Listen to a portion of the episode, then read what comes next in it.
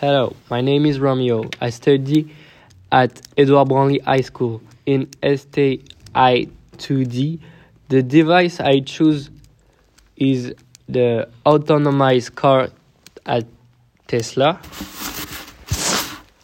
On the first to work, Tesla Autopilot simulates the behavior of a human brain and use 48 network to progress image and data collected by the electric cars onboard cameras and sensors up to 200,000 times per second. The autopilot used the frontal radar and eight camera at uh, 360 degrees sonar and a GPS. The radar is uh, able to detect objects in front of the vehicle even of 160 meters away and see them even through fog or dust. Driving without hand, authorized in Europe from this summer. Level 3 autonomous driving, which allows the driver not to put his hand on the wheel, will be authorized everywhere in Europe from this summer. Hi, my name is Jules. I study in a high school at Jorbonly in France.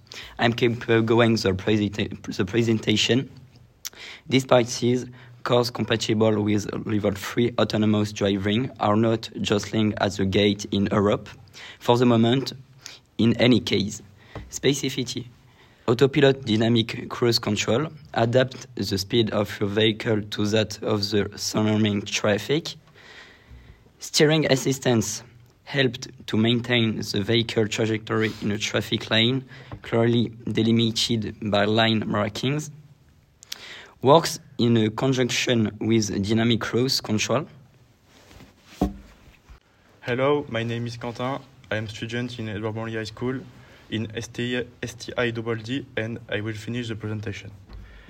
Unted autopilot auto line change uh, helps change lanes on the highway uh, when the driver activates the corresponding turn signal using electrical energy, the Tesla car and its autopilot are fully part of the end of the year project for the STI Double D specialty, which concerns an electric charging station which for the past five years has only been multiplied all, all over Europe.